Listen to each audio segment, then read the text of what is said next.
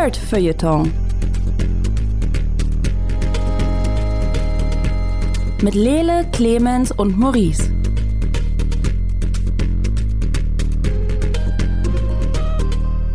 Dann hallo und herzlich willkommen zu einer weiteren tollen, spannenden, übergalaktischen Ausgabe des Nerd Feuilleton Podcasts. Mit mir im hosenlosen, bodenlosen, großen, großen Studio ist äh, Lele Lukas. Guten Tag. Außerdem der Fantastische, der auch schon Kaffee getrunken hat? Keine Ahnung. Ja, ja. Ja, ja. ja. Maurice Mathieu, hallo. Hello! Äh, ich bin Clemens Servent. Gemeinsam führen wir euch heute wieder durch eine ja, wahrscheinlich knappe Stunde der Aufs und Abs und hinten und vornes der Popkultur, ähm, wie sie aktuell existiert. Wir sprechen da über den 238. Marvel-Film Doctor Strange, Multiverse of Madness, ähm, Stranger Things, äh, Ausgabe 4, denn wir sagen nicht mehr Staffeln, sondern hm, Russian Doll Season 2, Insomniacs, Hilda and the Mountain King, Metal Hellsinger Demo, nur die Demo, denn ihr werdet sehen, warum. Und die äh, sehr einzigartige Netflix-Doku-Soap How to Build a Sex Room. Mhm. I am so excited for that one. Don't be. Stop it. Stop it right now. be, be excited about real stuff. Ähm, zum Beispiel Doctor Strange and the Multiverse of Madness, lieber, lieber Maurice. Du hast das geschaut? Ja. Ja, äh, äh, ja. Mhm. Das stimmt. Das habe ich getan. ja. Ähm, was hat dich nach äh, ungefähr 80 Jahren Marvel Cinematic Universe nochmal hinter der Couch vorgelockt, dass du gesagt hast, Mensch, das gebe ich mir heute? Also ich muss dazu sagen, ich habe, bevor ich diesen Film gesehen habe, keinen Trailer gesehen. Ähm, und ich normalerweise würde ich jetzt immer sagen, und das hat den Film dann besser für mich gemacht. Aber hat's nicht. Der Film war nicht wirklich besser dadurch. Ich habe den Trailer nachgesehen und dachte, der Trailer sieht besser aus, als der Film war. So, hm. ähm, ich, ich wollte eigentlich wissen, wie es weitergeht. Und alle haben mir so gesagt, so, ey, ganz ehrlich, Multiverse of Madness, weißt du, Strange, der ist gar nicht so krass da drin. Du musst eigentlich wirklich Wonder Vision geguckt haben, um zu wissen, was, damit, äh, was daran passiert. Und das hätte schon eigentlich die erste, die erste Alarmglocke für mich sein Das müssen. ist schon eine Red Flag, oder? Also generell ist es ja immer weird, wenn Leute sagen, du musst vorher das geguckt haben. Ja, aber vor allem, ich, ich mochte Wonder Vision ja nicht mal. Also, das ist das, was quasi, was, was, äh, wo auch wirklich, das ist ja auch meine Schuld dann. ähm, sie haben einfach halt mehr Wonder Vision reingepackt. Nein. Ähm, aber ja, das war ziemlich essentiell und jetzt, sagen wir mal ehrlich, Disney macht eh seine, die, die größte Serie weltweit mit ihrem Marvel-Universum. Also, das ist schon, das ist jetzt ja auch nichts Neues. Ähm, aber was ich eigentlich damit sagen wollte, ist, also der, der Film hat jetzt nicht für mich, ich bin relativ offen reingegangen, aber ich hatte jetzt nicht die größten Erwartungen an das ganze Ding. So. Hm. Ähm, das war das eine. Das andere war, ich wusste nicht, wer diesen Film macht. Und das heißt, ich habe mich den halben Film darüber nicht aufgeregt, aber zumindest äh, was machen die denn hier? Äh, Also ich war verwirrt, weil der Film war halt krass campy. Und wir reden wirklich so äh, Early 2000s Campiness mit seltsamen Überblendungen wie aus Daredevil oder Hulk und oder Spider-Man und also wirklich, wirklich merkwürdiges Zeug. Und am Ende habe ich rausgefunden, das Ding wurde von Sam Raimi gemacht. Und dann hat das alles plötzlich Sinn ergeben. Ich dachte so, ah, das ist was Gutes. Alles klar, der sollte campy sein. Jetzt verstehe ich's. Ähm, das hätte ich vorher, das hätte ich wahrscheinlich vorher wissen müssen. Das hätte es deutlich besser gemacht für mich. Aber ist es dadurch Ähm, retrospektiv gut geworden oder immer noch Ähm, eher fragwürdig? Nee, es ist tatsächlich retrospektiv dadurch be besser geworden. Äh, ich ich fange am Anfang an. Also ähm, ich versuche nicht zu viel zu spoilern, aber zumindest ein bisschen. Also wir sind so ein bisschen am, am ähm, so eine ungewisse Zeit nach nach WandaVision spielt das Ganze ähm, und ähm, Doc Strange kommt in Kontakt mit einer jungen Frau und Teenagerin äh, namens America Chavez, die die krasse Fähigkeit hat, äh, durch das Multiverse zu reisen. Über einen sehr coolen Effekt, in dem sie äh, Sterne, also wirklich so die Cartoon-Sterne in, in, in den Himmel einfach haut und dann dadurch fliegt. Aber das kann sie nicht kontrollieren und kann es nur machen, wenn sie echt Angst hat. So, bam. Oder wenn der Plot es von ihr verlangt. Ähm, davon haben, von diesen Art von Kräften haben wir tatsächlich eine Menge in diesem Film. Ähm, Und irgendwas jagt sie und sie hat keine Ahnung was. Und äh, Strange sagt so, ja, okay, krass. Dann äh, versuche ich mal, dich irgendwie zu beschützen, weil das ist ja so ein bisschen das, was ich tue. Hm. Ähm, und wendet sich, weil die Sachen, die sie gejagt haben, haben so ein bisschen, so ein bisschen Hexerei-Vibes, wendet sich an Wanda. Und dann haben wir für, ich würde sagen, eine halbe Minute so ein, so ein, wir sehen Wanda ist erstmal so, so eine halbe Minute so ein, oh mein Gott, was wird Wanda wohl tun? Ah, okay, sie ist der Villain. Ähm, Ding, was ich nehme an fair ist, aber sie pullen einen von diesen, ähm, Wanda läuft mit Doc Strange ähm, durch so ein, durch so ein, also durch so eine Apfelfarm und sagt so, ja, ich wette, ich kann America auf jeden Fall beschützen. Du hast mir ihren Namen nicht gesagt, oder? Ah. Und dann quasi dieses, dieses, dieses, dieses übelste Klischee, was sie in allen möglichen Filmen schon ver verbaut haben, äh, dass sie äh, jetzt der Villain ist, weil sie war diejenige, die alle gejagt hat. So, bam. Ähm, und dann kommen wir in diesen den langweiligsten Teil des Films, nämlich wo ich kann nicht glauben, dass ich das sage, Doc Strange seine Schule der Magie benutzt, um eine böse Zaubererin abzuhalten, äh, auf das Schulgelände zu treten. It's super weird. Sie verwursten quasi Harry Potter und das sollte eigentlich spannend sein, weil halt noch eine Armee von Zauberern und Zauberinnen äh, halt gegen Wanda kämpfen. Aber es ist der langweiligste Teil des Films. Es ist so fucking öde. Äh, man sieht einfach nur CGI um CGI und alles hat diesen gleichen merkwürdigen Stil. Irgendwie kein Blut, nichts passiert. So. Leute sterben, nichts passiert. Wanda macht ihre komische rote Magie. So, ihr merkt auch, ich, ich schläfer mich gerade selber ein, während ich das erkläre. Denn der erste Teil des Films ist nicht wirklich gut. Ähm, sogar ziemlich öde. Ähm, es wird aber geiler, so weiter der Film voranschreitet. Ähm, und ich kann mir das so erklären, dass an irgendeinem Punkt ähm, Disney gesagt hat, fuck, das ist richtig langweilig, lass mal Sam Raimi sein Ding machen, was er am besten macht. Und dann hat, Sam Raimi einfach einen kleinen Koks gezogen und hat einfach getan, was Sam Raimi nun mal tut. Das heißt, dann dreht sich der Film und wird halt teilweise full on Horror. Ähm, wir reden also wirklich, dass Sam Raimi einfach alle Filmhorror-Klischees der letzten 20 Jahre reinwirft. Wir haben Ringgirl-Referenzen, ähm, wir haben The Grudge-Referenzen. Es ist, es ist super weird und es ist auch nicht wirklich vor Laughs gespielt, sondern es ist wirklich kompletter Horror. Sie kommt so aus dem, aus dem Spiegel raus und, und äh, hat dann so quasi gebrochene Glieder und läuft auf dem Rücken und so Sachen. Also es ist oh, wow. wirklich full on, also wirklich krass Horror und es wird halt noch, noch derber. Und an dem Punkt muss ich jetzt sagen, soll ich euch einen der größten, äh, eine der größten Sachen aus diesem Film spoilern oder wollt ihr den noch sehen? Äh. Also, hm, warte, lass uns das drehen. Erst die Frage, also ich habe Wonder Vision nicht gesehen. Ich habe eigentlich so gut wie gar keine von den Serien gesehen. Ich habe auch die letzten mhm. beiden Doctor Strange Filme nicht gesehen. Sollte ich mir diesen Film jetzt angucken oder glaubst du, es ist besser, wenn du mir einfach sagst, was passiert? Ich finde, also die letzten beiden Doctor Strange nicht gesehen, finde ich ein bisschen schwierig, weil es gibt nur einen, soweit ich Oder, weiß. Okay, nur einen, Entschuldigung, ich habe den Überblick verloren, wie du merkst. das, nee, das ist fair. Er kommt ja auch in so viel anderen Zeug vor, muss man ja auch sagen. Ähm, also, äh, also ich bin der Meinung, ohne WandaVision kann man das trotzdem genießen, weil WandaVision wird referenziert. Es geht halt darum, ähm, in dem Film, dass Wanda möchte ihre Kinder zurückholen. Was ich fucking insulting finde. Nicht, dass die Storyline nicht gut ist, die wird in den Comics auch benutzt und like, das ist, das ist cool. Aber ihr ganzer Charakter wird halt so aufgebaut, dass die einfach nur die ganze Zeit sagt so, um, ähm, I want my children back. Okay, uh, Wanda, du tötest eine Menge Leute dafür. You're not a mother. So, im, im Endeffekt ist sie einfach zu emotional und kann ihre Kräfte deswegen nicht wirklich beherrschen. Like, that's, that's, that's your whole thing. Und um, das finde ich ziemlich scheiße. Also Wonder Vision musste nicht gucken dafür.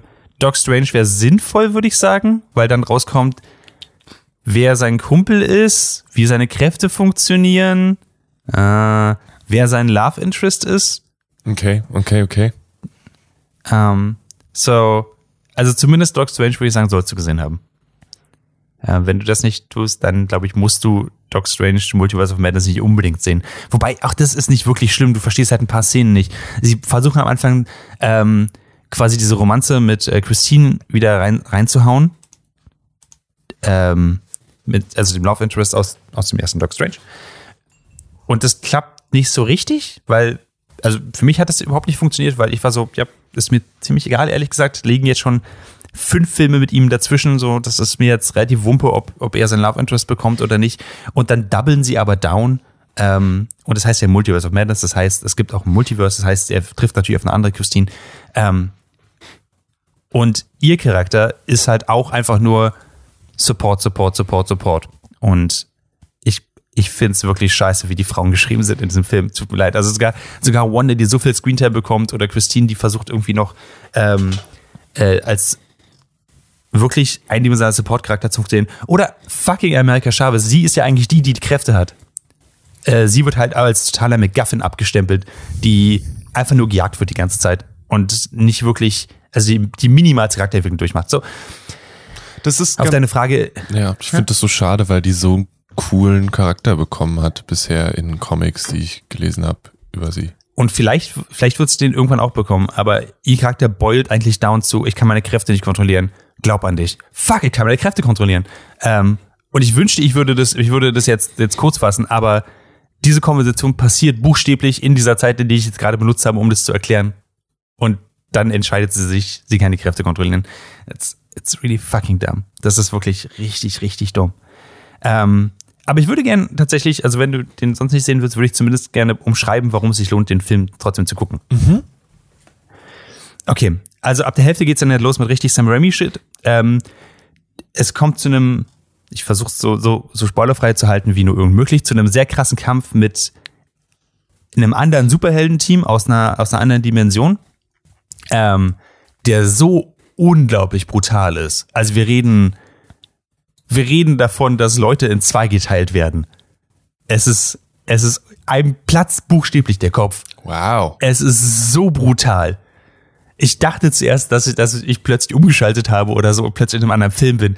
Es passt halt überhaupt nicht. Wir haben diese ganzen plastikartigen, diese, ich, also mittlerweile ist der Marvel-Stil ja auch so, dass die ganzen Kostüme für mich aussehen schon wie Cosplays an sich, einfach damit man Spielzeug damit verkaufen kann. So, wenn du früher eine G.I. Joe-Folge gesehen hast und denkst so, okay, die sind alle so designt, damit man leicht Plastik darum gießen kann. Ungefähr so sieht für mich Marvel mittlerweile aus. Und in diesem Stil aber diesen, diesen harten Horror-Gore zu sehen, war einfach wirklich krass. Das ist witzig, ne? Weil sie irgendwie am Anfang Ja. haben sie so ganz hart versucht mit Iron Man so, okay, wir versuchen das irgendwie so möglichst grounded in Reality zu machen.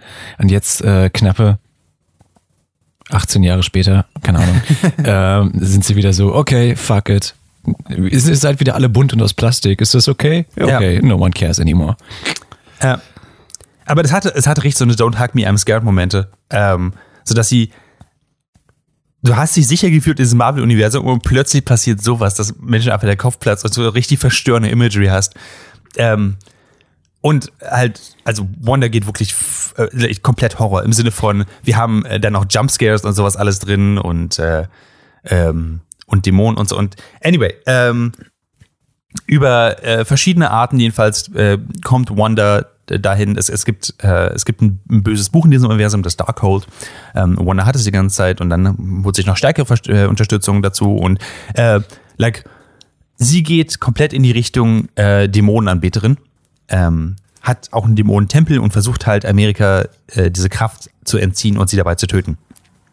Und dummerweise hängt Steve gerade, äh, also ähm, äh, Dr. Strange in einem anderen Universum fest und kann nichts so richtig machen. Ähm, also, und das ist jetzt full on Sam Raimi, ähm, übernimmt er die Kontrolle von einem eigenen verstorbenen Körper in seinem eigenen Universum, der halt aussieht wie Evil Ash aus, äh, aus äh, Army of Darkness. Es ist so fucking campy. Es ist richtig gut in dem Moment. Das ist der beste Moment in diesem Film, weil die ganzen, die Maske und die Effekte sehen einfach so perfekt aus, als hätten sie sie einfach aus Army of Darkness genommen. Ähm, und ab dann ist der Film, also dann, das ist, der Film ist dann einfach gut. Man muss halt dann, dann kann man auch den, den Verstand vielleicht relativ leicht ausschalten, weil es geht halt um nichts mehr. Ähm, sogar, dass die Auflösung richtig dumm ist. Ähm, Im Endeffekt wird Wanda einfach gesagt, sicher, dass das deine Kinder äh, äh, wollen würden, was du machst. Und Wanda so, oh my God, I think I'm the baddie. Und dann lässt es. Äh, also, im Endeffekt, sehr inkonsequente, nichts wird gelöst. Alle Frauen sind richtig scheiße geschrieben. Das heißt, es ist kein guter Film. Aber ich finde, was Bruce, äh, was, was Bruce Campbell, was ähm, Sam Raimi da gemacht hat, hat an bestimmten Punkten schon Hand und Fuß. Also ich finde zum Beispiel cool, wie sie ähm, Scarlet Witch inszeniert haben, dass sie nicht nur irgendein schwacher Willen ist, sondern dass sie fucking unstoppable ist. dass sie diese Horrorelemente bekommen hat. Ich finde auch tatsächlich, ähm, dass es schauspielerisch hat, äh, ähm, ist Olivia Wilson, oder? Mhm. Höre ich mich. Äh, ich glaube, sie schon. hat die stärkste Rolle. Von, also mit, mit, mit Abstand. Ähm, und macht es wirklich toll, was nicht leicht ist, weil der, ähm, äh, weil die Dialoge größtenteils richtig scheiße, also viel davon ist richtig dumm geschrieben. So. Ähm, deswegen würde ich sagen, der Film, es lohnt sich trotzdem anzugucken, aber man muss über die Schwächen auf jeden Fall im Klaren sein. Das ist so ein Hirn-aus-Film, und ich finde, so wurde er nicht promoted oder vermarktet. Und ich finde auch irgendwas, was Multiverse im Namen hat und das erste Mal uns das Multiverse auch in dem, in dem Ausmaß zeigt, ähm, hätte durchaus cleverer sein können.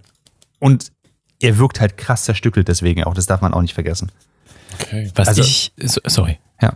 Nee. Ja, nee, raus. Was ich immer ganz spannend finde, ist, dass Benedict Cumberbatch vor ein paar Jahren einfach für mich in der Wahrnehmung ein ganz anderer Schauspieler war. Ich weiß oh, nicht, wie, ja. wie, euch das geht, dass ich dachte ja. so, ah ja, Benedict Cumberbatch vom, vom Theater, der spielt immer diese ganzen krassen Rollen auch, ne? Also diese Charaktergeschichten, ja. was der mit Sherlock Holmes gemacht hat oder seine Interpretation von Khan. Äh, ja. Und jetzt ist er, ist er dieser campy Marvel-Dude. Wie mittlerweile jeder irgendwie, aber es ist, ja, ich denke mir so, ah ja, Benedict Cumberbatch. Das ist bestimmt trashig mit dem. Ähm, ja, vor allen Dingen auch, ähm, er hat halt jetzt auch diese graumelierten Schläfen und dieses perfekt sitzende Haar. Ähm, und ich, er sieht, er sieht aus, als ich, ich er sieht aus, als würde eine Perücke tragen und zwar keine gute. Ich habe die ganze Zeit, ich habe die ganze Zeit gedacht, irgendjemand wird dir einfach dieses, dieses Hairpiece einfach wegreißen. Ich habe auf eBay gerade eine synthetische synthetische äh, Perücke gefunden, die realer aussieht als das Haar, was er hat in diesem Film. Und das ist that's not good. Dieses Eichhörnchen ist als natürlichen Todes gestorben. Äh, und er, das Ding ist, er versucht halt immer noch diese, diese, dieses Ernsthafte, die Augenbrauen sind unten und er ist, er ist wirklich troubled, der muss moralische Entscheidungen treffen zu machen. Und gleichzeitig sieht er aber so aus, wie er halt aussieht da drin. Und er sieht halt aus wie halt eine Plastik äh, gegossene Figur. Wir haben an irgendeinem Punkt sehen wir ein Flashback von ihm, wie er ohne Bart halt noch als, als Surgeon Strange quasi ähm, da sitzt. Und er hat halt einfach nicht Lagen und Lagen und Make-up auf. Deswegen sieht er älter in diesem Flashback aus, als er jetzt aussieht. Weil jetzt sieht er einfach so weich gezeichnet. Also, anyway, ja. Ähm, genau. Doctor Strange ist, äh, and the Multiverse. Ähm, Multiverse of Madness. Multiverse ja. of äh, Madness. Wenn ihr Disney Plus habt, solltet ihr es gucken, ähm, weil es ist witzig und campy und wenn es es nicht ist, dann habt ihr noch nicht weit genug geguckt. Es gibt äh, allein schon für dieses, ähm, sie haben eine, eine Menge coole Cameos drin, tatsächlich, das muss man sagen, aber wirklich auf ähm, ich muss mittlerweile, es sind zwei, ähm, zwei Kategorien irgendwie einordnen. In der einen habe ich so sowas wie ähm, Spider-Man No Way Home Cameos, die essentiell sind für den Plot und wirklich eine krasse Sache haben, was sie da gemacht haben, weil sie wirklich sich nicht einfach gedacht haben, oh, wir wollen die drin haben, sondern damit Hand und Fuß rangegangen sind und von Anfang an war das halt gedacht. Und dann gibt's halt so Cameos wie Multiverse of Madness, wie so, oh my god, I recognize that character. ähm, die halt für, für ein paar Minuten drin sind und dann gar nicht mehr und absolut nichts zu tun haben. Und das merkt man zum Beispiel daran, ähm, in dieser Kampfszene, die halt sich sehr zerstückelt anfühlt, ähm, diese sehr brutale Szene, äh, sind offenbar Charaktere erst später eingefügt worden. Das heißt, ein Teil des Teams stirbt auf brutalste Art und Weise und der andere Teil des Teams weiß noch nicht, dass das passiert, weswegen die Schauspielerinnen nicht reagieren auf diese Sachen. Ähm, das heißt, sie stehen einfach nur da und gucken nach vorne. Ähm, und das ist offenbar eine spätere Entscheidung gewesen, die Leute reinzubringen. Ähm, und genau deswegen, so, sowas mag ich nicht, wenn äh, es einfach nur Cameos sind, einfach nur damit Leute sagen, oh, guck mal, der Typ war auch in dem Film. Hm. Deswegen, die Cameos sind cool, aber guckt deswegen nicht. Das, das ist just stupid. Ist das Oldsmobil ja. dabei? Das Oldsmobil? Das, ja, äh, Sam Raimi bringt in all seinen Filmen für gewöhnlich sein, sein eigenes Auto unter. Ein gelbes Oldsmobil, ah. das äh, Evil Dead Auto von Ash. Das ist in jedem Spider-Man-Film gewesen ne, und bei Drag Me to Hell und Schlag mich tot. Ich weiß es tatsächlich nicht. Okay. Äh, aber ich kann zumindest sagen, dass äh, hier äh, Bruce Campbell hat ein, hat ein Cameo. Dann ist das Oldsmobile auch dabei. Die beiden sind äh,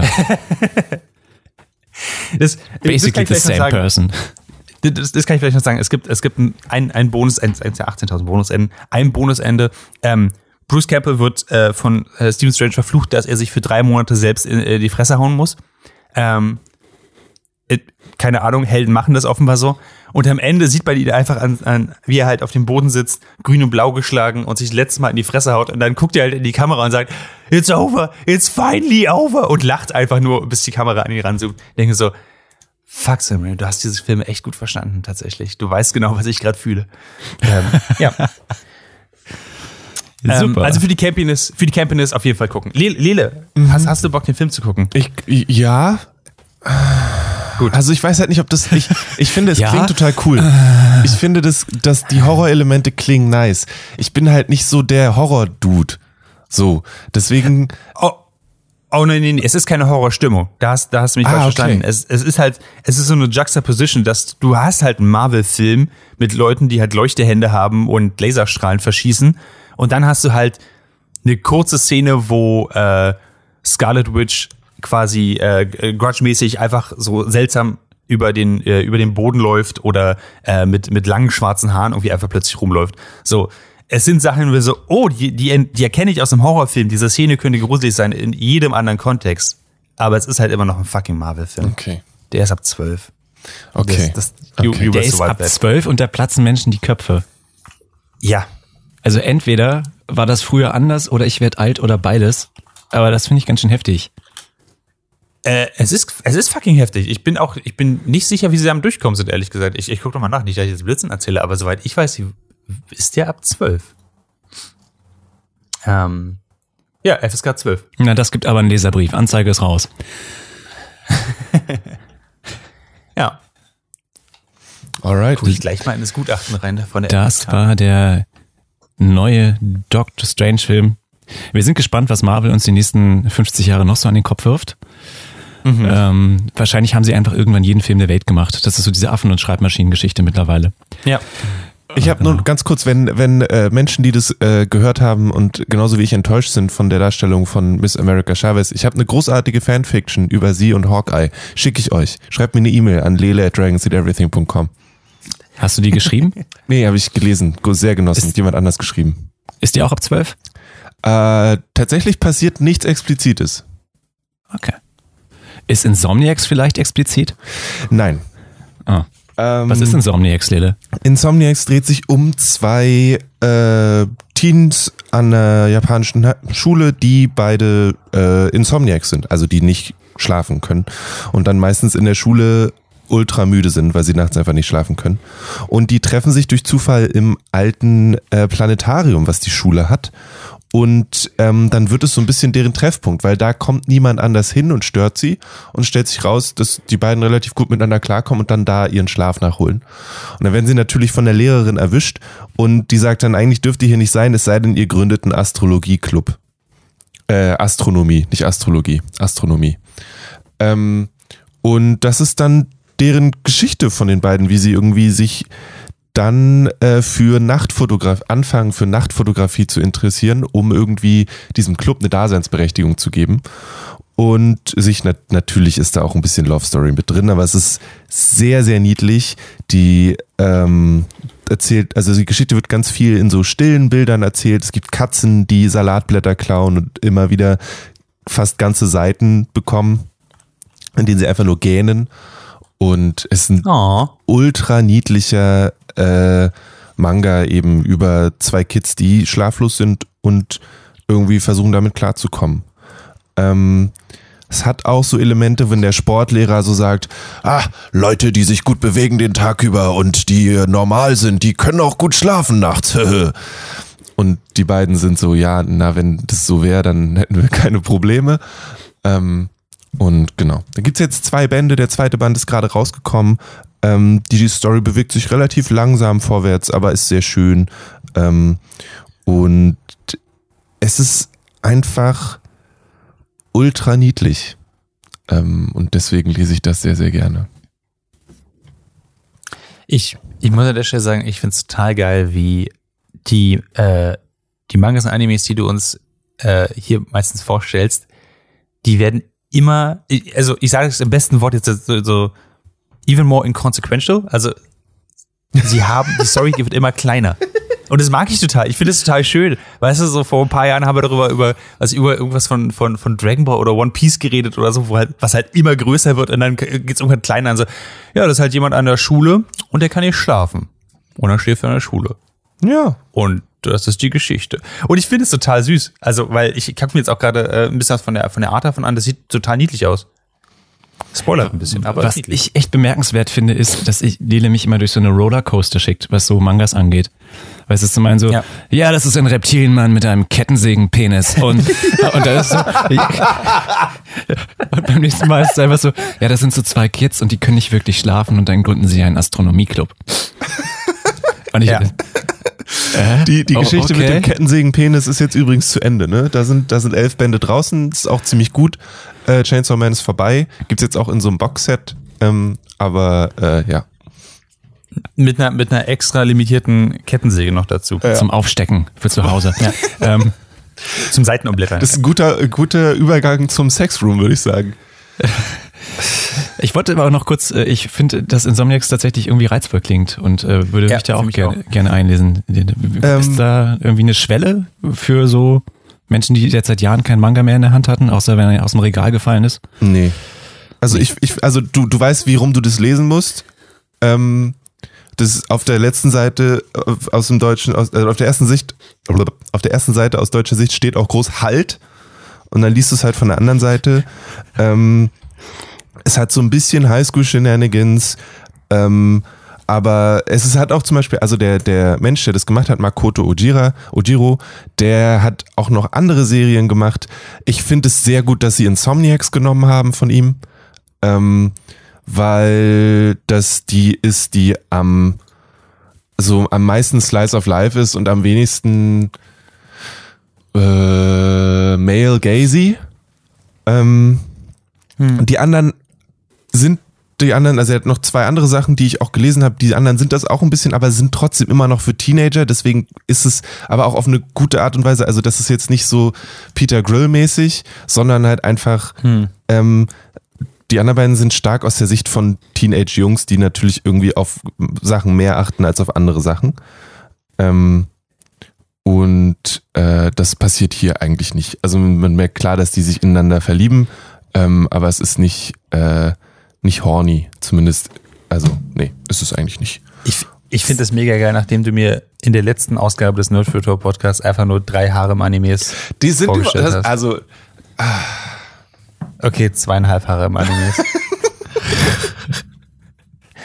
so, sagen wir, die letzte Hälfte ist, ist die, die Vampirin im Bikini, aber ansonsten sind es Harem-Animes. ähm, ja, äh, Insomniacs, das klingt ziemlich geil, ehrlich Genau. gesagt. Ist bei, ist bei. Carlsen erschienen, jetzt gerade die Tage ist der zweite Band erschienen. 2023 gibt's auch ein Anime ähm, und kostet 57 pro Band. Äh, gibt's, sollte es eigentlich in eurem lokalen ähm, Buchladen oder Comicladen geben. Ähm, ansonsten könnt ihr das auch direkt von Carlsen beziehen. Äh, und ich habe zumindest den ersten Band als Leseexemplar bekommen, das muss ich vielleicht noch dazu sagen. Ähm, Genau, finde ich sehr, sehr gut, werde ich auf jeden Fall weiterlesen. Und was für mich auch immer sehr wichtig ist, gute Fashion. Die haben coole, also zumindest das Mädel hat coole Klamotten an, ist nicht sehr langweilig, es sieht alles aus, als ob es passt. Finde ich gut. Fünf Sterne. Habe mich auch gerade gecatcht. Ich habe hier so ein Bild, da hat sie so ein, so ein äh, Latzhosen-Kombi mit äh, Sneakern an. Ich dachte mir so, that's ich cool, auch gefunden. that's cute. Ja. Ja. Ja. ja. Ja, cool. Ich freue mich echt immer über so wholesome Geschichten mittlerweile. Ich weiß nicht, ob das auch äh, die allgemeine Situation, das Alter, keine Ahnung. Ich freue mich immer, wenn es irgendwie so nette Geschichten gibt. Wenn Die es einfach kein großes Drama gibt. kein großes Drama, oder? Und das, na, vielleicht kann man am Ende drüber lachen und dann gibt's noch ein niedliches Tier. So Sachen, die mich vor fünf Jahren, oder vielleicht vor zehn Jahren, ähm, hätten einschlafen lassen oder sagen lassen, das ist lapidare Scheiße, denke ich heute. Das ist so gut. Deswegen finde ich Hardstop auch so gut. Also aus, aus genau dem gleichen Grund einfach so. Und das am Ende einfach, ich, ich muss die letzten Seiten quasi aufschlagen können und dann steht da einfach so, und dann gehen sie schlafen. Und dann ist nichts passiert. Während, Ja, genau. Und sie haben gut geschlafen. Am nächsten Morgen gab Ja. es leckeres Frühstück. So, oh, leckeres Frühstück, toll. Ähm, ja, genau. genau. Frühstück ist ja auch immer gut, ähm, wenn man irgendwie Ja. eine lange Nacht Sex hatte in seinem Sexroom oder so. Okay. Gu- Gute natürliche Überleitung. Ich dachte auch so, Leda hat das vorhin mit dem Kettensägenpenis so schön gemacht, aber Ja. äh, naja. How to Build a Sex Room ist eine Netflix-Doku-Serie, die Netflix mir unheimlich aufdringlich vorgeschlagen hat. Ähm, Ja. wir haben im Vorgespräch schon äh, darüber gesprochen, dass das Maurice genauso ging. Ähm, also ich habe so einige Sachen zu Ende geguckt und danach war Netflix so, hey Clemens, wie wär's denn mit How to Build a Sex Room? Also okay, gut, ich habe gerade Hilda and the Mountain King zu Ende geguckt. Krasser Sprung. Das, das ist hier auch passiert. äh, aber gut, das sieht nach einer äh, sexpositiven ähm, Home Makeover Show aus. Warum nicht? Und ähm, grätsch mir einfach rein, wenn ich irgendwas falsch sage, weil ich habe mir ganz viele Sachen nicht gemerkt.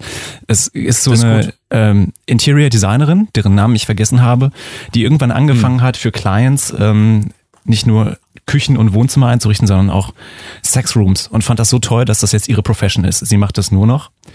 Und dann lernen wir in den Folgen immer so Couples kennen, die so denken so, ja, wir sind so jung oder auch nicht jung und wir haben Sex und wir hätten dafür gerne einen eigenen Raum. Und sie ist so, okay, das mache ich. Und dann sehen wir die Einrichtung. Würdest du auch sagen, das ist so, da geht's hin? Ähm, ja, in die Richtung geht's, aber ähm, ich würde noch dazu äh, fügen, also ich habe ich habe deswegen ich habe nur die erste Folge gesehen, mehr habe ich nicht ausgehalten.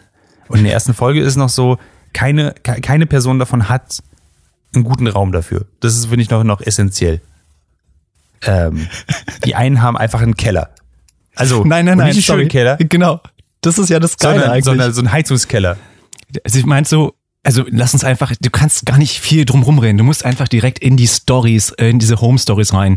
Ja, das ist so ein junges Pärchen, Tyler und AJ. Ich habe lange gebraucht, um zu verstehen, wer Tyler und wer AJ ist, weil die beide einfach so random Vanilla Namen haben. Ich weiß es immer noch nicht. Ähm, und sie meint so, ja, schön, dass du da bist und wir sind so sexual active und so weiter. Und sie ist auch schon so, ja, okay, cool. Und denkst, hm, irgendwie ist es jetzt schon awkward. Und dann geht sie halt so in die Küche und sagt so, ja, hier ist so ein Raum. Und denkst du, okay, der Raum ist sehr klein. Nein, nein, das ist noch nicht der Raum. Von diesem kleinen Raum hinter der Küche geht's in den Raum in der Waschmaschine. Und ich war so, Ja. Den Kink kenne ich jetzt noch nicht. Nein, nein, nein, unter der Waschmaschine ist eine Klappe mit einer Leiter und da geht's in den Keller mit einem sehr niedrigen äh, Deckenniveau. Und das soll unser Sexraum werden. Und mein erster Gedanke war, ey, schon keinen Bock mehr. Das ist Also- ein Dungeon, kein Sexroom. Also ich bin mir sicher, ein Dungeon kann, also mh. Also auch in den Dungeon sollte man aufrecht stehen können. Das ist, Ja, das ist das ziemlich stimmt. essentiell. Und, und man sollte ausholen können mit der neunschwänzigen, ohne halt an dem äh, Gasohr hängen zu bleiben. Das ist auch, glaube ich, wichtig. Anyway, die hatten keinen wirklichen Raum dafür. Und ähm, bei den beiden, ich habe ich hab am Anfang als, die, die haben natürlich auch diese Szene, wo sie halt die Straße runterläuft und dieses Suburbia sich anguckt und dann quasi die Leute das erste Mal trifft. Und ich dachte so, ich hoffe, das wird mehr so Queer-Eye-mäßig, selbsthilfisch, also so, so Hilfe, Das hatte ich Selbsthilfe auch gehofft, ja. ähm, anstatt so Tine Wittler. Und dann haben sie halt die ersten paar Worte gewechselt und haben so einen Soundeffekt eingebaut und so und so künst, äh, sehr künstliche Stille ein, eingefügt auf eine nicht wirklich peinliche Frage. Und ich dachte so, fuck, es ist voll on Tine Wittler. Ähm, und es hat sich für mich nur noch bewahrheitet, je weiter die, die Show voranging. Weil sie bauen ja nicht nur Sexrooms, sie helfen ja auch den Paaren. Ja, Ähm. in, in dem Fall ging es dann um Flogging, was sie noch nie ausprobiert hatten. Und ich glaube, sie wirkten von der Stimmung auch nicht so, dass sie das ausprobieren wollten. Aber wir müssten ja diese Minuten dieser Serie irgendwie füllen. Deshalb sie sie dann zu so einem ähm, SM-Studio mitnimmt und dann wird ihnen erstmal gezeigt, wie das geht. Und dann sollen sie das auch ausprobieren. Sie sind so, oh ja, das könnte mein neuer Kink sein. Ja. I don't see it for you because you don't seem excited about it. Okay, gut, ich gucke einfach mal weiter. Ja, Aber sie stehen halt auch in, der- in der Gruppe von, von noch zwei anderen Leuten irgendwie da. Und sie haben da diesen, diesen sie- werden dann dieses Andreas-Kreuz irgendwie, irgendwie an, äh, festgemacht. Und der, da ist ein Typ dabei, der Typ war der Einzige, der Spaß hatte, der, der so zwei kleine Peitschen in der Hand hatte und da diese übelste Ko- Kombinationen und, und Wirbel in der Luft gemacht hat. Ich dachte mir so, der Typ mag seinen Job. der ist als ein fucking Künstler. Szene. Ja. Äh, Und es wird halt nicht besser. Und damit du dran bleibst, fangen sie halt an, nach drei Viertel der ersten Folge die zweite Folge zu erzählen. Was clever ist, weil äh, ansonsten, also- also ich, ich habe so schon nicht weitergeguckt, aber ich hätte es nicht mal in Erwägung gezogen, die erste Folge zu Ende zu gucken, während ich die zweite Folge noch gestartet. Und das machen sie, ich glaube, ich bin bis Folge 4 gekommen, Holy shit. äh, immer so weiter. Und dann ist mir aufgefallen, dass sich mir das Konzept des Sexrooms an sich überhaupt nicht erschließt und dass das auch ein Problem ist, wenn man diese Serie guckt. Also ich Ja. dachte, so, ihr seid alle so unheimlich sex-positiv, ähm, sagt ihr die ganze Zeit, aber dann geht's darum, dass ihr das hinter vier Türen verstecken wollt. Und eine Falltür. Und einer Falltür. Ich dachte mir so, hä? Okay. In der zweiten Folge ist es dann ein Ehepaar, die sind ein bisschen länger zusammen und versuchen ihr Leben, Sexleben wieder aufzufrischen. Und deshalb ist es dann das Schlafzimmer. Ähm, und sie sagt immer so, sie legt großen Wert darauf, dass es nicht billig wirkt. Ich fand die Zimmer alle irgendwie billig vom Look, aber das ist Oh, die sahen krass billig aus. Oder? Der erste Das ist Sexroom so- hat, hat auch einfach diese, diesen, diesen Plastik-PVC-Boden bekommen, der super rutschig war. Ich denke mir Ja. so, ey, ganz ehrlich, da, da kommt einmal Gleitgel rauf und dann rutschst du einfach von einer Ecke dieses, dieses Raums bis zum anderen. Mal ganz das ist abgesehen davon, gut. ja, dass ich beim ersten Sexroom dachte, du, bis du da unten bist, äh, bist du tot. Ja. Wenn du irgendwie, keine Ahnung, du bist, bist betrunken, kommst nach Hause, bist ein bisschen horny, denkst, oh, jetzt gehe ich in den Sexroom, Leiter ausgerutscht, Kopf aufgeschlagen, keiner weiß, wo du bist. Das ist der Kink. Das, das ist der, der- King. Genau. Und ähm, äh, bei den anderen war es dann so, ja, da hat dann der Typ noch gesagt, so, ich hätte auch gerne irgendwie eine Dolby Surround Anlage hier drin. Und so, okay. äh, das war dann wieder sehr Tine Wittler. Also Der, der, der so auf Technik abgefahren ist. Ja. ja stimmt. und Ähm. in der dritten oder vierten Folge ging es dann um Pärchen, bei denen das alles so ein bisschen eingeschlafen ist, weil sie ein dreijähriges Kind haben. Und dann gesagt, okay, kann man, ist, ist ja nachvollziehbar, irgendwie Eltern, bla bla bla. Und deshalb hat sie ihnen auch so einen geheimen Kellerraum hinter einem Bücherregal gebaut. Und mein erster Gedanke war, das ist hart Verletzung der Aufsichtspflicht. Also ihr habt so ein riesengroßes Haus und dann sagt ihr zu dem dreijährigen Kind, bleib mal hier. Und dann geht ihr in einen geheimen Kellerraum. Wenn das Was? Kind euch sucht, dann seid halt nicht Aber da. Dann seid ihr halt da. Oder nicht ein nichts- Babyphone mit, das ist auch Ja, mal ein genau. echtes Aphrodisiakum. Ich wollte gerade sagen, nichts macht die ganze Sache heißer, als so einen kleinen Bildschirm die ganze Zeit zu haben, wo, wo das Baby zu sehen ist. Also das hat's für mich to- total gebrochen die ganze Zeit. Also ich dachte so, okay, cool, es kommt so sexpositiv daher und dann ist es aber, und wir verstecken es aber so weit wie möglich. Ja. Und es, äh, ja, hm. Ich fand's auch krass performativ in seiner Sex Positivity. Also im Sinne von, es war immer so, dass sie, was sie gesagt haben, war so, ja, das kann man auch ausprobieren, das ist ja voll schön für euch und so. Ja. Aber in den Gesprächen haben sie trotzdem diese unangenehmen Pausen eingebaut, damit es so cringy wie möglich ist. Und so Zooms auf Gesichter und so halt wie so ein, wie so ein typisch RTL 2 Frauentausch-Ding halt. Und dann Ähm, kommt das wirklich awkwardeste, nämlich ihr Contractor, den sie dabei hat, den sie Mhm, einfach bei jeder Gelegenheit auf irgendein Bett spannt oder ein Andreaskreuz und dann wird der ausgepeitscht oder der ist so, ja, haha, das ist mein Job. Das ist der Typ, der die Sachen Okay. bauen darf.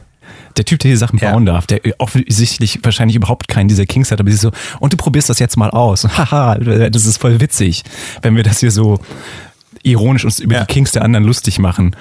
Wahrscheinlich Ähm, sollten die beiden sich einfach mal ein Zimmer nehmen.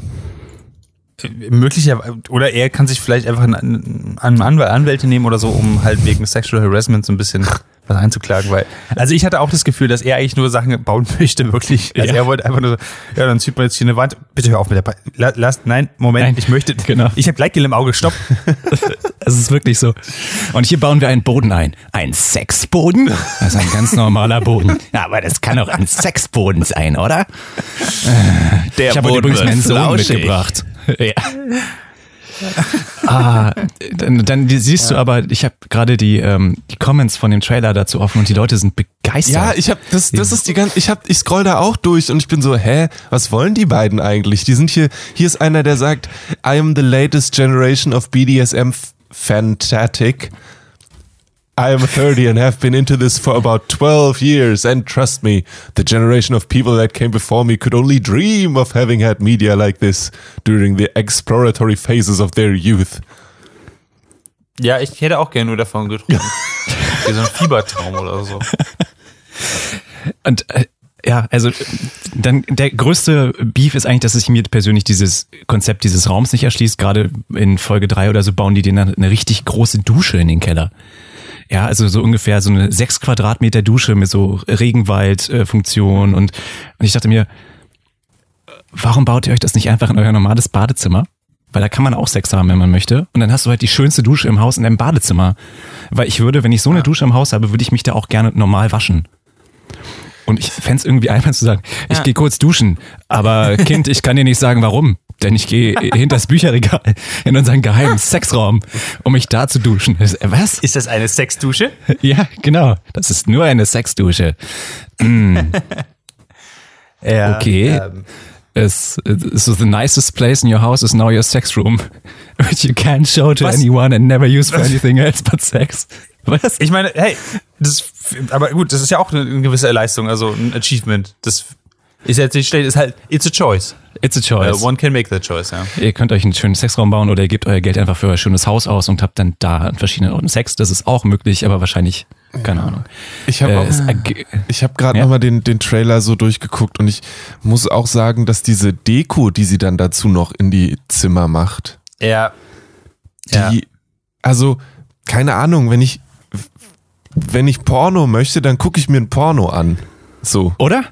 Es ist wirklich trashig und wirklich nicht. äh, Es gibt in der ersten Folge, die sind so ein junges Paar und du hast die Wohnung ja, glaube ich, gesehen im Trailer. Das ist alles so sehr minimalistisch. Und dieser Dungeon sieht so, so nach 80er Jahre Kokain-Lobby aus und dann baut sie den auf so ein Sofa dahin.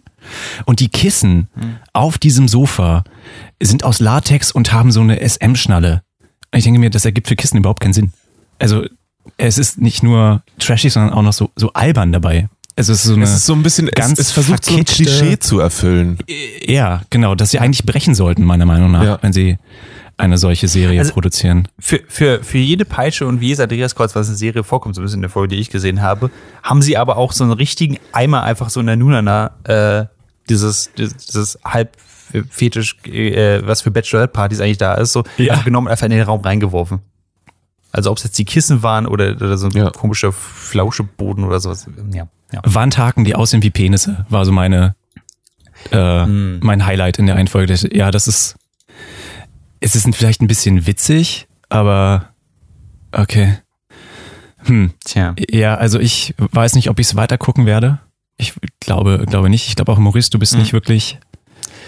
Nee, gecatcht ich habe sie nach der ersten gewesen. Folge verloren. Ich, ich habe, was, was diese Art von, von, ähm, von, von, von Cringe angeht, echt wenig, äh, echt wenig Geduld. Und ich hatte mich eigentlich für die Serie gefreut, weil so ein bisschen, also einfach King Positive, die finde ich eigentlich total cool, dass sowas mehr in den Mainstream kommt, aber halt nicht so. Wobei, wenn der Mainstream einfach cringe ist, dann ist es vielleicht alles, was, was die King Ja. Community auch verdient. Dann so, so wie der Rest. Vielleicht. Ich dachte auch so, oh, Netflix. Und dann so, oh, Netflix. Netflix, Leder. no, Netflix, yes. haben, haben wir es dir ein bisschen sch schmackhaft gemacht? Äh, nein. Nein. Nein. Hast du Lust, es zu gucken? Äh, nein.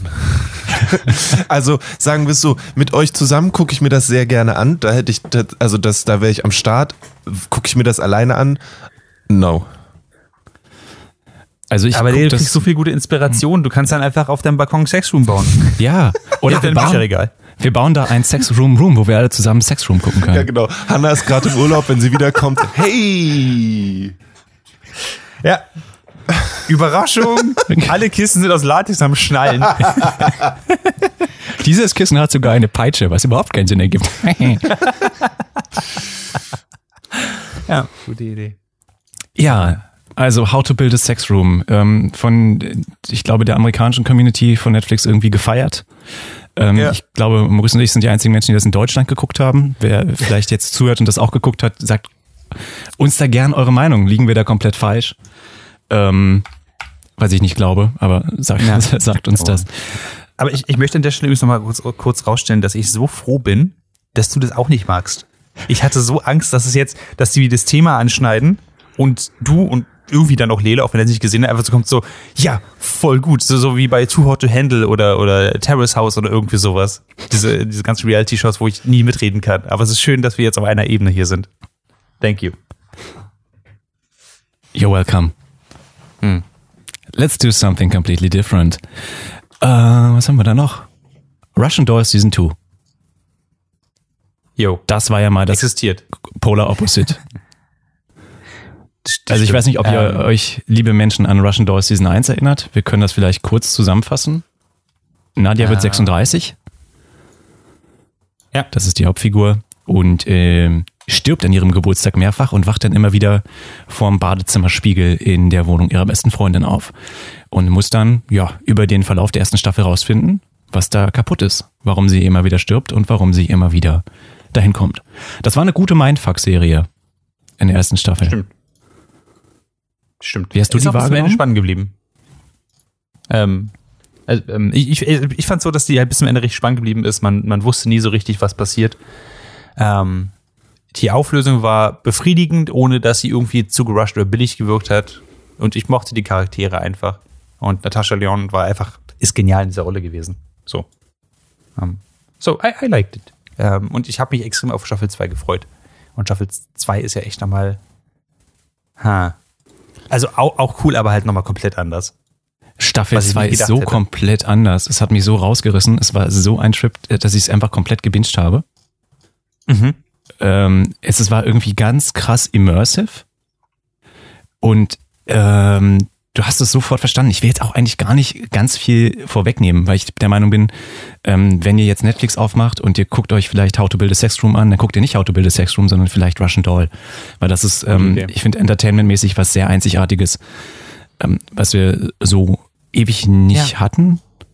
Es ist wirklich, es Ja. steht für sich, es hat, hat so Arthouse-Vibes und es behandelt so ganz krasse Themen, auch in der zweiten Staffel, ne? So Familie, ähm, Hm. bisschen Traumata, äh, Generation und ähm, ich glaube, im Trailer kommt schon so ein bisschen raus, dass sie diesmal durch die Zeit reist. Mhm. Ähm, aber so einfach ist es dann auch nicht. Und das ist sehr befriedigend zu sehen. Ich will halt echt nicht spoilern. Was können wir noch Ja, sagen? es, es, es, es geht halt sehr viel um Bewusstsein und ähm, viele Themen, die die erste Staffel einfach so rausgehauen hat, wie zum Beispiel ähm, die mentalen Probleme der Mutter von, äh, von Nadja und ähm, ihre finanzielle Situation und äh, ihre Herkunft und so weiter. Das sind alles Sachen, die angeschnitten worden sind. Und das sind Sachen, die die zweite Staffel einfach nimmt und eine komplette Story daraus bastelt. Das finde ich unglaublich.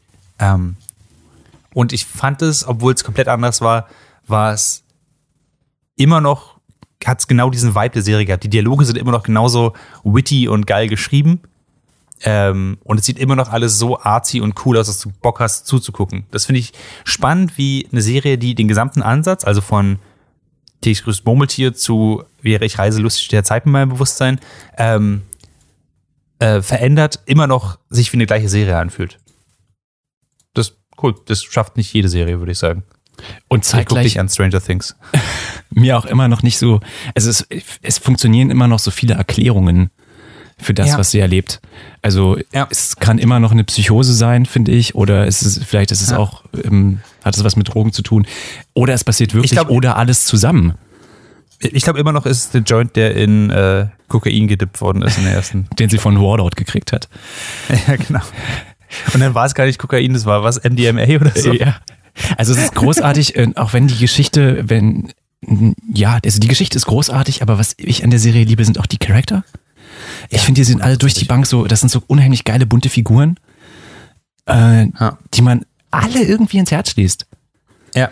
Sogar die, wo du am Wo Anfang viele denkst davon so, scheiße sind. Viele sind scheiße und denkst du trotzdem irgendwie cool, dass sie da sind, ähm, super interessant. Und ich kann eigentlich nur sagen, äh, ja, wenn ihr irgendwie Bock habt, dann guckt es total gern. Und Ja. viel mehr möchte ich da gar nicht drauf eingehen. Also von, von den Sachen, die wir bisher, glaube ich, vorgestellt haben in dieser, in dieser Show, also mit Ausnahme vielleicht von Insomniacs, das fand ich auch sehr, sehr niedlich. Vergesst das alles. Guckt, guckt Matroschka oder Russian Doll. Das ist eine wirklich, wirklich gute Sache. Lile, guckt es. Okay. Nele, guck das. Hast du schon geguckt? Nein. Hast du die Staffel 1 geguckt? Nein. Nele. Schon wieder. Verdammt. Ich wurde erwischt. Do it now. Lele war einfach sehr still in diesem ganzen Segment, einfach nur so, wenn ich mich nicht bewege, dann fragen sie mich nicht, ob ich es gucken will oder geguckt habe. Nein, Lele, das ist der T-Rex. Den kannst du damit foppen. Wir haben das mitbekommen. Okay. Okay, okay, okay, okay, okay. Gut, dann Russian Doll. Guckt es. Lele guckt bis zum nächsten Mal Russian Doll und gibt uns dann eine In-Depth Review. Ist notiert. Alles klar. Mm, mm, mm, mm, mm. Mhm. Mhm. Lele, willst du vielleicht lieber über Metal Hellsinger reden? Nee, ich möchte, äh, ich möchte, dass Maurice davon erzählt, weil ich habe Maurice Metal Hellsinger vorgeschlagen Nice. und ich weiß nicht, ob er so, ich weiß nicht mehr genau, ob er so richtig überzeugt war in dem Moment, aber er hat es wirklich ausprobiert und deswegen möchte ich wissen, was was das für ihn äh, gemacht hat. Um, uh, it did things for me. Um, Es ist einfach, okay, ich, ich fange ich fang vorne an. Did it Ähm, sexy haben- things for you? äh? Ja, hundertprozentig. yes, Clemens Sexy Things. Ähm, was ich sagen wollte. Äh, Metal Hellsinger ist ein Spiel, was im Trailer einfach aussieht wie Doom. Und nicht grafisch cooles Doom, sondern einfach nur Doom. Das heißt, ähm, viel Shooty-Shooty-Stuff und ähm, viel äh, Dämonen, die explodieren und das ist es eigentlich. Hin und wieder gibt's Finisher. Und irgendwann merkt man so, oh, die Musik ist ja ziemlich geil dazu. Und dann merkt man, ah, alles auf den Takt geschnitten. Dann merkst du, fuck, das ist gar nicht auf den Takt geschnitten, das ist das Spiel. Denn Metal Hellsinger ver verbindet First-Person-Shooter, so wie halt Doom, ähm, und ein Rhythmusspiel zusammen. Das heißt, man hat halt harten Metal im, im Ohr und muss immer auf dem richtigen Takt auf Schießen drücken, weil dann ist man stärker. Ähm, und aktuell gibt's eine Demo dazu und das ist einfach ziemlich geil. Das erste Mal spielen ist noch so ein bisschen weird, weil du, also ich, mir ist es so, dass ich oftmals neben den Takt geklickt habe, ähm, weil die Visualisierung davon relativ zurückhaltend ist. Es ist halt, es ist halt nicht so ein klassisches Rhythmusspiel, logischerweise. Ähm, aber auch zum Beispiel das Nachladen geht zum Beispiel schneller, wenn du auch das im Takt machst und so eine Sachen. Ähm, und es geht bis zum ersten Boss, glaube ich, wenn ich mich nicht irre. Ähm, und beim zweiten Mal spielen war das halt so smooth wie Butter. Das war so geil. Man hat irgendwie seine, seine Pumpgun, man hat sein Schwert, man hat sein. Äh, Ich, ich kann mich jetzt irren. Wird der Schädel von Matt Mercer gesprochen? Ich glaube fast ja, Kann oder? sein, weiß ich nicht genau gerade. Muss ich gleich mal nachgucken, auf jeden Fall. Ähm, und ach, keine Ahnung, funktioniert einfach, ist, ist kurz, ist dumm, ist, ist richtig, ähm, ist sehr tightes Gameplay. Es fühlt sich, es fühlt sich nicht unfertig an, es ist einfach simpel und richtig gut. Man kann einfach reinspringen und fünf Minuten spielen, dann hat man einfach die ganze Zeit diesen, diese Beats im Kopf und es macht Spaß. Ja. Ähm, Schön. anders kann ich es nicht beschreiben. Und die Mucke ist nice. Die Mucke ist halt auch richtig geil, auch wenn man sich anguckt, wen sie da drin haben. Also wer da noch, wer da noch reinkommen soll. Ähm, also sowas wie, wie Sersteinchen und so weiter. Da habe ich, habe ich halt Bock drauf. Möchte ich, möchte ich gerne sehen. Oder spielen, sagen wir mal so. Cool, cool, cool, cool. So. I'm excited. Nele, hast, du, du hast auch Bock, Ja, oder? ja, ja, ja. Wenn Vor allem wegen der Mucke yes. und dann das Drumherum. Ich habe Lust, Sachen explodieren zu lassen zu geiler Musik und dabei mit den Füßen zu wackeln und irgendwann auch mit dem Kopf zu wackeln und dann zu verlieren, weil ich zu viel mit dem Kopf gewackelt habe. Das, that's fair. Es ist, glaube ich, doch nicht Matt Mercer. Schade, klang so ähnlich. Ja, anyway. Ähm, Clemens. First-Person-Shooter. Äh, genau meins. Hammer. Mit, mit, mit, mit viel Rumspringen, Schießen Und Rhythmus. und Sachen kommen auf einen Und zu. Auch. Hm. Und Metal-Musik.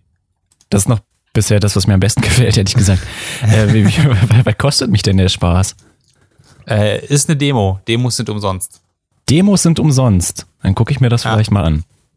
Mach das mal. Weil es ist cool. Do it. Do it. Metal, Metal. Alles klar. Also Lede guckt zwei Staffeln Russian Doll und ich, äh, Also ich, weiß, den ich weiß nicht, ob der Deal mir Spiel- so passt, aber ist okay. Spiel 10 Minuten Metal Hellsinger. Ja, ich spiele fair. zehn mit der Hessinger und Lille guckt sich vielleicht noch How to Build a Sex Room hinterher an.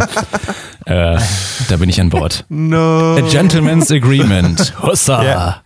Le- Lele, guck doch auch nochmal alle 15 Staffeln von äh, Always Sunny in Philadelphia. Da will ich gerne nächste Woche drüber sprechen. Das ist ziemlich geil. Ja, ja, Stranger Things kann ich auch gleich komplett gucken, ne? Ja, Lele, ich habe dir Oh, alle stimmt. Staffeln Doctor Who geordert. auch die gelöschten. Also, ja. aber da will ich nicht drüber reden. Guck die einfach so. Ich will darüber reden. ähm, ja. Ähm, Stranger Metal Things. Hellsinger. Stranger Things, stimmt. Äh, Passt eigentlich ganz gut gerade, oder? Die sind in Ja. der äh, vierten Ausgabe so ein bisschen, bisschen Metal geworden bei Stranger. Things. Jeder, der noch nicht weiß, was Stranger Things ist, ich habe keine Ahnung, was ihr die letzten Jahre gemacht habt, denn es ist aus einer sehr kleinen, neuen, spannenden Serie so zu ziemlich dem größten Ding geworden, was Netflix überhaupt jemals gemacht hat, gefühlt. Es ist so wie das Star Wars von Netflix, würde ich fast behaupten. Auch was die Marketingmaschinerie dahinter angeht. Wir sind jetzt bei Ausgabe 4 und die ist ein bisschen, ja auch anders, ne? weil sie sich gedacht haben, wir scheißen auch mal auf ähm, Zeitangaben und so weiter und so fort. Ich hadere so ein bisschen mit dieser ähm, Staffel. Ich weiß nicht genau, was sie mir damit äh, sagen wollen. Ich bin sehr oft frustriert und verwirrt und äh, gehe kurz abwaschen, was nie ein gutes Zeichen ist. Maurice hingegen sagt, es ist besser geworden. Magst du mir kurz erklären, wie du zu dieser Einschätzung gekommen bist? Ähm, okay, also ich, ich fasse kurz meine Stimmung zu Stranger Things zusammen. Die würde ich sagen, die allgemeine Stimmung von Stranger Things ist, sage ich jetzt einfach mal ganz selbstverliebt. Ähm,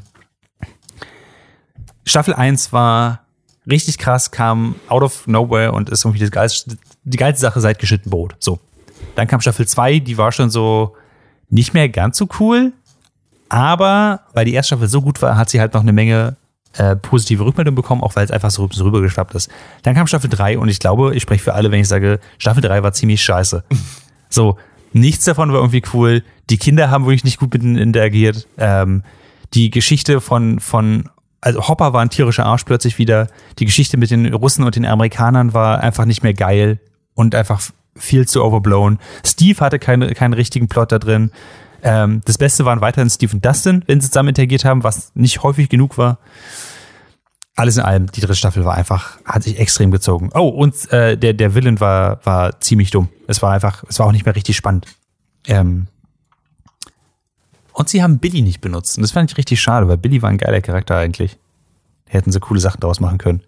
Ähm, so, anyway, und damit gehen wir jetzt in die vierte Staffel rein. Ähm, also wir sind vom, vom Low Point der Serie einfach jetzt in der vierten Staffel und die vierte Staffel fängt halt damit an, die Scherben so ein bisschen aufzuheben und Sachen wieder ähm, in place zu bringen. Und das funktioniert manchmal ganz gut und manchmal eben auch nicht so gut. Aber zum Beispiel, wir kriegen jetzt ein bisschen mehr äh, Story wieder von Eleven, die ihre Kräfte verloren hat, ähm, was relativ cool ist, ähm, weil sie jetzt sich irgendwie in einer normalen Highschool zurechtfinden muss, was ihr natürlich nicht gut gelingt, weil sie relativ wenig Social Skills hat. Sie lebt mit Will zusammen, ähm, der selber seine, seine Probleme hat, was ich jetzt gar nicht super viel spoilern will, weil ich finde, es ist geil, dass er wenigstens mal was zu tun bekommt in dieser, äh, in dieser Staffel. Das ist nicht selbstverständlich. Das haben sie die letzten Staffeln irgendwie immer vergessen. Ähm, aber er hat sogar jetzt auch so eine Art Charakterentwicklung. Ähm, Jonathan, äh, sein Bruder, ist einfach jetzt komplett zum Pothead geworden. Ich weiß nicht, wie ich das finde. Ich weiß nicht, wie du damit lebst, Clemens. Ich finde das total forst. Das habe ich, ich äh, hab ich für ihn nicht gesehen und dann haben sie ihm diesen äh, anderen Charakter noch an die Seite, der, den ich einfach ein offensive Stereotype finde. Das ist, das ist so krass. Ja, das ist ein Stoner. Was? Ja. Sie haben halt damit gespielt, genauso wie sie, wie sie mit dem, ähm, ich habe seinen Namen vergessen, der äh, die ganzen Verschwörungstheorien glaubt und, und Russisch lernt und so, äh, der aus der zweiten und dritten Staffel. Weißt du, wie ich meine? Ja. Mit dem, mit dem Joyce ist auch unterwegs ist. Ähm, es sind halt teilweise Stereotypen, was eigentlich cool ist, was Stranger Things ist gut darin, Stereotypen aufzusetzen und die dann zu durchbrechen. Ich glaube, sie haben das einfach vergessen, teilweise zu machen. Ähm, zumindest bei Jonathan und bei seinem Kumpel, äh, heißt er, heißt er RJ? Ich glaube ja, hat irgendwie so ein ganz, ja. ja. Ja, ich glaube RJ. Ähm, jedenfalls, äh, da, ja, da haben sie, da haben sie es ein bisschen vergessen. Wupsi, passiert. ähm, und äh, genau, dann geht die Staffel halt so weit weiter. Natürlich gibt's wieder irgendwas großes Böses, was zurückkommt und ähm, irgendwie sterben auf brutalste Weise Teenager in Hawkins. Ähm, und ähm, wir lernen mehr über die Backstory von Eleven, was finde ich recht gut funktioniert, für mich zumindest. Ich fand das, ich fand das cool. Ich fand, war ein bisschen viel Zeit drauf, äh, drauf benutzt, aber ich fand es cool. Ich fand es von sehr weit sichtbar, wer der Böse ist in diesem ganzen Ding.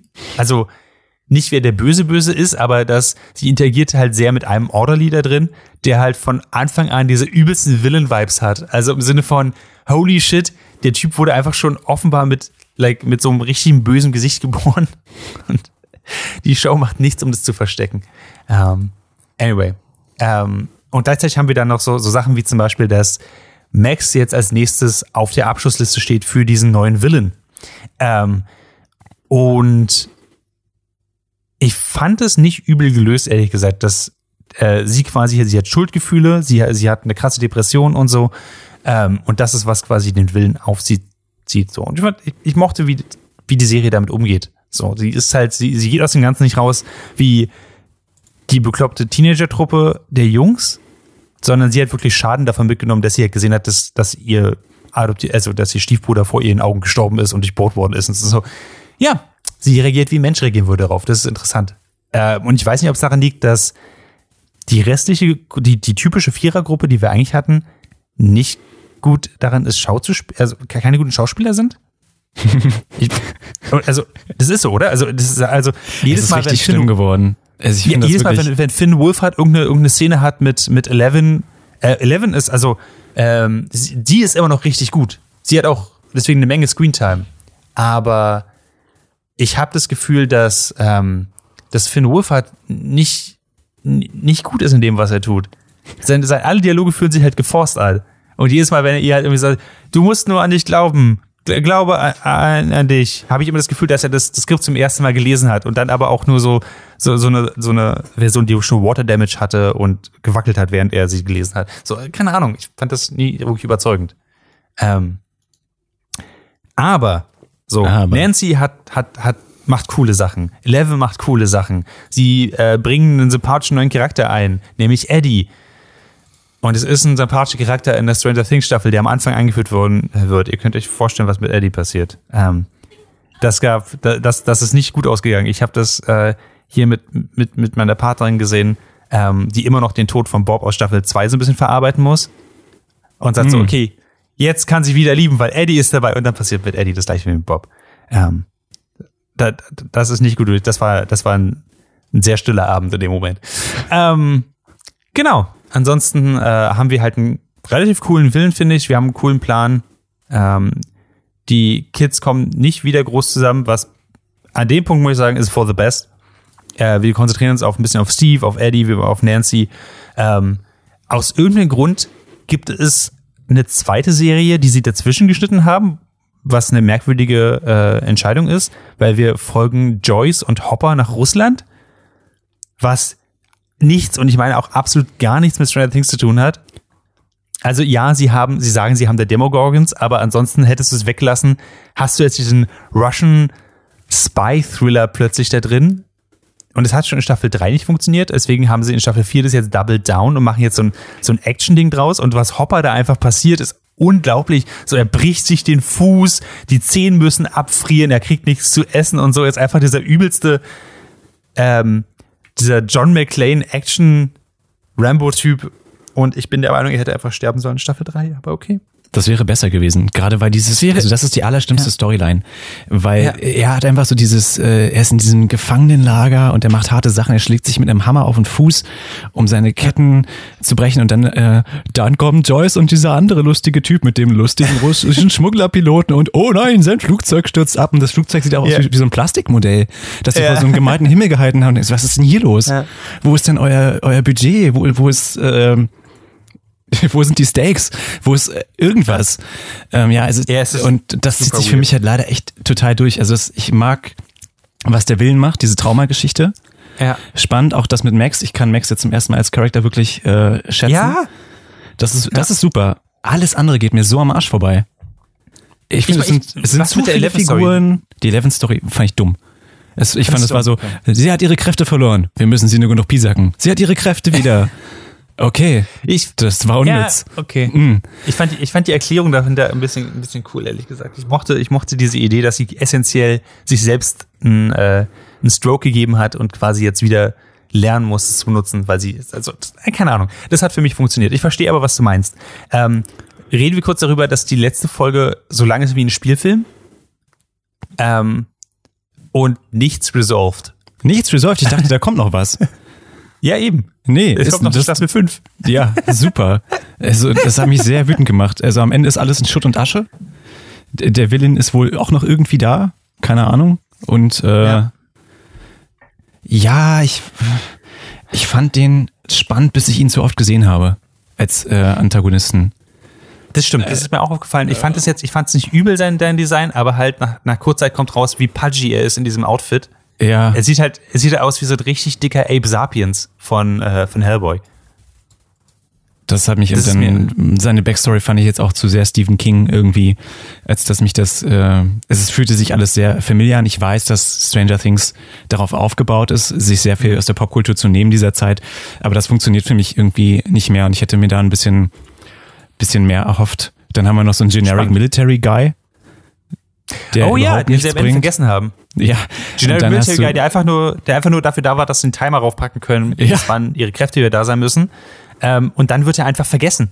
Damit er Er vergessen. macht einfach nichts im Staffelfinale. Das, finde, das fand ich so krass. Ich hatte gedacht, so, dass es, dass es sein Ding wird, dass es alles auf aufbaut, dass Military irgendwas machen. Nee, einfach so, ja, ist so. Eddie Munson schließen sie die ersten drei Folgen im Haus ein, damit er ja nichts macht. Mhm. Als Charakter. Und äh, dann ist er auch nur da, damit er mit seinem Hellfire Club cool T-Shirts verkaufen kann über Instagram. Stimmt. Also das hat mich halt echt so ein bisschen auch rausgerissen. Das echt, ich habe es schon so oft gesehen in der Stadt, dass ich denke, am Anfang wollte ich eins. Ja, Mittlerweile der fühlt sich Phase, nach Uniform an. Ich, ja, ich, ich, ich würde es ich würd's wahrscheinlich nicht tragen, aber trotzdem das, das, das, das kleine Merchandise-Brain in mir sagt so, ah, geil, Merchandise. Ähm, ja, also ich finde trotzdem, es ist Welten besser als Staffel 3.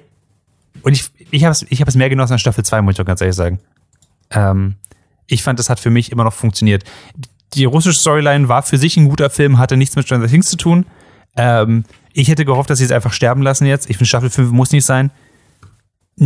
Die, die, die Kids sind nicht gut genug darin, das, das, die Serie aufrechtzuerhalten. Und das war eigentlich der Grund, warum ich Stranger Things gerne geguckt habe. Ich habe Staffel 1 Ja. geguckt, weil ich halt geil fand, dass wir dieses, dieses Supernatural Horror Mystery haben in der Kleinstadt. Die Eltern und die Erwachsenen glauben das alle nicht und die Kinder müssen das auflösen. Ähm, und wir haben ein paar ältere als Supportcast dabei, also jetzt so wie, wie Nancy und Steve und so und, und so.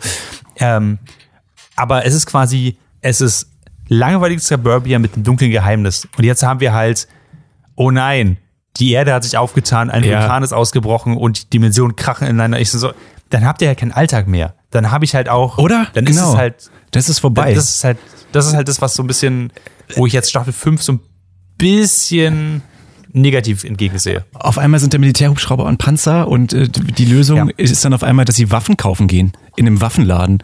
Ich dachte mir, Ja. so, das, das ist total Stranger Things.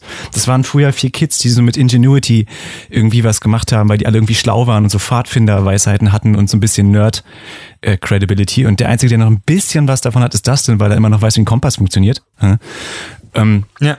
und der ganze Rest, also die ganze Magie, die die Serie am Anfang für mich hatte, ist total tot und ich ähm, weiß nicht so recht, was das noch soll. Ich habe Staffel 4 immer noch ein bisschen genossen. Ähm, also ich, ich verstehe absolut deine Punkte und das ist total fair. Ähm, aber ich habe Staffel 4 ein bisschen genossen. Das heißt, ich werde Staffel 5 auch angucken.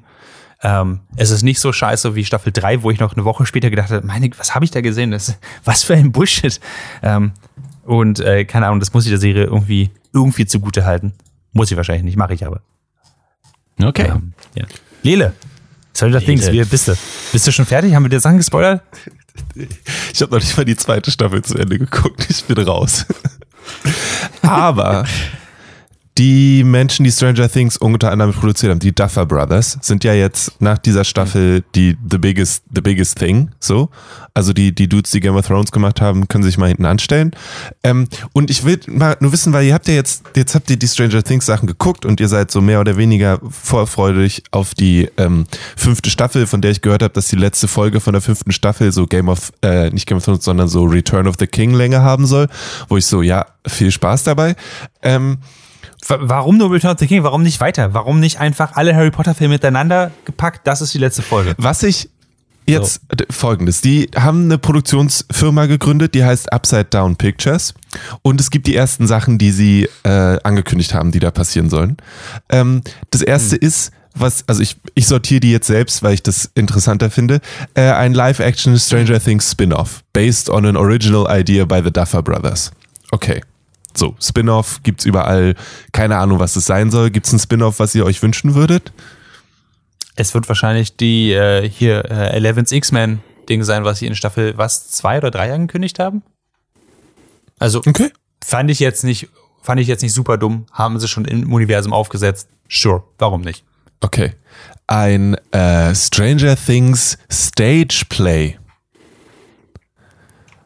ähm, Sure, immer eine gute Idee. okay. Ich, ich hoffe aber auch mit den, mit den äh, originalen äh, SchauspielerInnen, weil möglicherweise ist Finn Wolfhard einfach ein Theater-Actor. Deswegen kommt er nicht so gut raus in der Serie. Clemens, meinst du, das, das, das wäre möglich? Ich glaube, das ist das große Problem, das er hat. Ihm fehlt einfach Ja. die Bühne. Okay, okay, okay. ähm, eine Adaption äh, von Stephen King und Peter Straubs The Talisman zusammen mit Steven Spielbergs Firma und so weiter. Äh, ich habe The Talisman, kenne ich nicht, aber Nee, sagt mir auch nichts. Äh, eine Original Series, aber ja, okay. Und das Beste und Wichtigste an dieser Stelle, an all new live action television adaptation of the renowned Japanese manga and anime series Death Note. Oh, fuck. oh ja. Oh, I wanna see the dumpster fire. Das wird eine Serie? Ja, ja, und die Katze von Hayao Miyazaki ist auch Executive Producer. Also wird ganz toll. Wirklich, es wird eine Serie? Ist, ist in dem Press Release ja von richtig. Netflix steht drin, dass die Duffer Brothers eine ähm, äh, The, the Duffer Brothers and Netflix also announced their growing slate of projects in active development. Und da ist das erste eine all-new live-action television adaptation of Death Note. Yes, fuck yes. Ich hoffe aber, sie, sie führen den Netflix-Film weiter. Im Sinne von, ich möchte, ich möchte, dass sie diese- dieselben Schauspieler nehmen, dieselbe Kontinuität, alles daran. Das ist, ähm, fuck yes. Okay, vergiss Stranger Things Staffel 5. Ich will die Death Note Live-Action-Serie haben. Das ist, ähm, das wird köstlich. Freue ich mich schon drauf. Ja. Cool. Danke dafür, Lele. Kacke. Bis dahin schaffst du es ja auch, Stranger Things zu gucken. I won't. Pop Culture Ja. is doomed. I'm out of here. Ja. Okay, bleibt nur noch Ähm, ha- haben wir noch Themen? Hilda. Wir haben noch Hilda and the Mountain King auf der Liste. Ja. Das ist ein Spielfilm, der nach zwei Staffeln von Hilda, einer meiner aktuellen absoluten Lieblingsserien ever, ähm, quasi das Ganze nochmal, ja, ties a bow around it, würde ich fast sagen. Äh, ich habe den gesehen, ich habe mich da lange drauf gefreut, den mir lange aufgehoben. Habt, habt ihr ihn auch gesehen? Nee, ich habe sogar die Serie nicht sehen können. Ah, okay. Dann, äh, dann will ich auch gar nicht, keine Ahnung, ich weiß nicht, wie ihr, wie begeistert ihr von der Serie an sich wart. Ähm, Nicht so sehr. Nicht so sehr, okay. Sie wurde, Spoiler ich? vielleicht kannst, vielleicht, kannst du, kannst du mir die, die größte, nicht Angst, aber die größte Einschränkung der Serie nehmen. Also ich habe mit der Serie angefangen, ich fand das super fantastisch, dann kommt sie in die Stadt und dann wird das alles super, super kindlich. Und ich weiß nicht warum. Also im Sinne von nicht mal witzig kindlich, sondern eher so, dass ich immer das Gefühl habe, dass sich jeden Moment zur Kamera dreht und fragt, könnt ihr mir helfen zu finden, wo mein Fuchs ist? So, das ist diese Art von, von sehr, Nee. sehr banaler Story geworden ist. Eigentlich, eigentlich nicht. Also da kommt noch sehr viel mehr und es geht auch noch sehr viel mehr um, um Ängste und, und Zwischendimensionen und ähm, die Lore wird sehr viel größer. Weil der Trailer sah geil aus. Der Trailer, Der Trailer wo, sie, ist auch wo sie offenbar selbst ein Troll ist, äh, Ja, sah total genau. geil aus. Also am Ende der zweiten Staffel wird Hilda halt selber zu einem Troll. Weil ein Troll, äh, ein Trollzauber anwendet und quasi sein Kind so die alte Wechselbalg-Geschichte durchzieht. Hildas Mama kriegt ein Trollbaby und sie ist dann das Trollkind. Und ähm, die Stadt, in der sie leben, Scholberg, hat ein großes Geheimnis und das die Trolle ähm, anzieht und die Menschen haben vor hunderten von Jahren einfach eine Mauer gebaut, damit die Trolle nicht reinkommen. Das ist so der große Konflikt. Und sie versucht jetzt halt ähm, rauszufinden, warum ist das so? Warum gibt es diesen Konflikt? Warum wollen die Trolle dahin, obwohl sie wissen, dass es nicht gut ist? Ähm, und das hat eine sehr krasse, fast Pocahontas-spirituelle Auflösung am Ende, die mir so gut gefällt, dass ich sie eigentlich nicht vorwegnehmen möchte.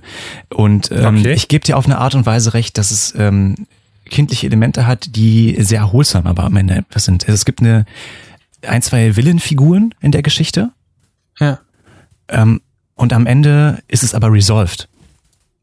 Die sind dann, die hatten ein Motiv und die haben entweder eingesehen, das war falsch und ändern sich oder haben tatsächlich ihr willendes Ziel erreicht und lösen sich quasi auf. Und das ist gar nicht so schlimm gewesen.